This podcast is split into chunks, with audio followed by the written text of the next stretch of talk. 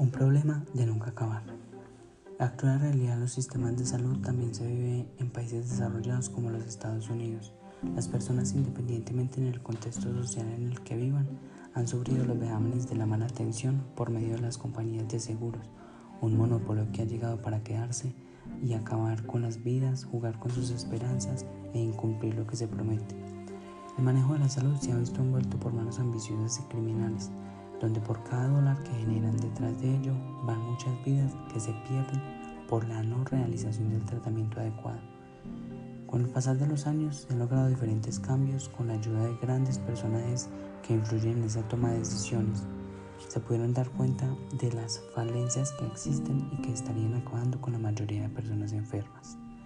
No solo en países tercermundistas vemos cómo limitan las acciones del personal médico y los sobrecargan de labores que en ocasiones ni les compete, solo con el objetivo de reducir a la cantidad más baja los costos y desviar los dineros destinados para la atención oportuna e integral.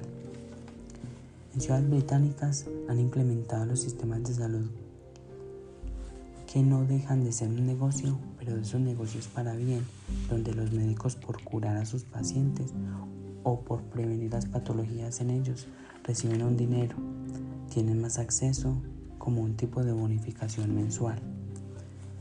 El sistema de este país tiene prácticamente un médico por familia que más que llegar rápidamente al lugar de llamado, actúa de una manera efectiva y eficaz, llenando las expectativas de todos ellos y cubriendo las necesidades básicas en cuanto a salud. Las revoluciones democráticas empiezan cuando nosotros como sociedad empecemos a elegir a los mandatarios indicados. De la única manera que muchos países dejarán de llamarse de tercer mundo será esa. Pero vivimos con miedo de salir, de salir a marchar, a pedir educación gratis, salud, servicios, servicios tan básicos como esos y a que se respete lo poco que se tiene derecho y acceso. Estados Unidos en los últimos años ha optado por abandonar en las calles a pacientes que no tienen un seguro médico asistencial, provocando con esto que la patología se vuelva aún más crónica y aguda y la tasa de mortalidad tenga un incremento significativo. En todos los eventos catastróficos se han generado decenas de personas con patologías producto de la inhalación de agentes patógenos, pero como el mismo gobierno lo dice, es una población desprotegida, prefiriendo que no son su responsabilidad.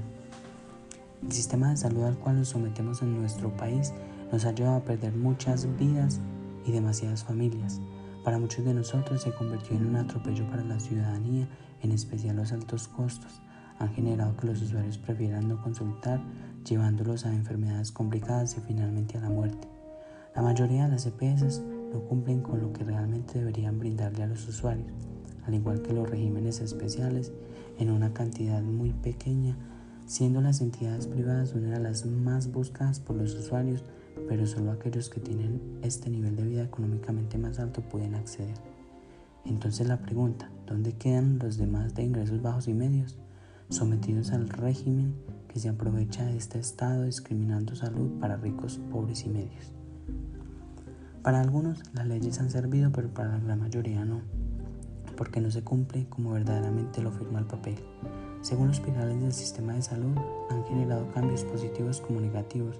Cada día se logra un avance y un cambio importante en el país. Obligan a los profesionales a limitar su atención, a limitarse en el tiempo y a su tratamiento farmacológico, generando efectos en la salud pública, llevándolos a una emergencia nacional llamada POS. Las tutelas han sido las grandes aliadas de los usuarios, acudiendo a ellas para que sus servicios se cumplan y puedan acceder a un adecuado tratamiento de su patología, aunque forzoso pero no oportuno. Uno de los cambios más importantes en el sector es, ha sido lograr el acceso y el ajuste monetario de medicamentos para que los pacientes puedan acceder a ellos de manera particular. La población más vulnerable ha sido la rural por el tema del acceso y el traslado el poco personal. El control del Estado ha sido demasiado importante en el sistema de salud para lo que no sea una cultura individualista, sino colectiva y de un derecho universal con énfasis en la atención primaria.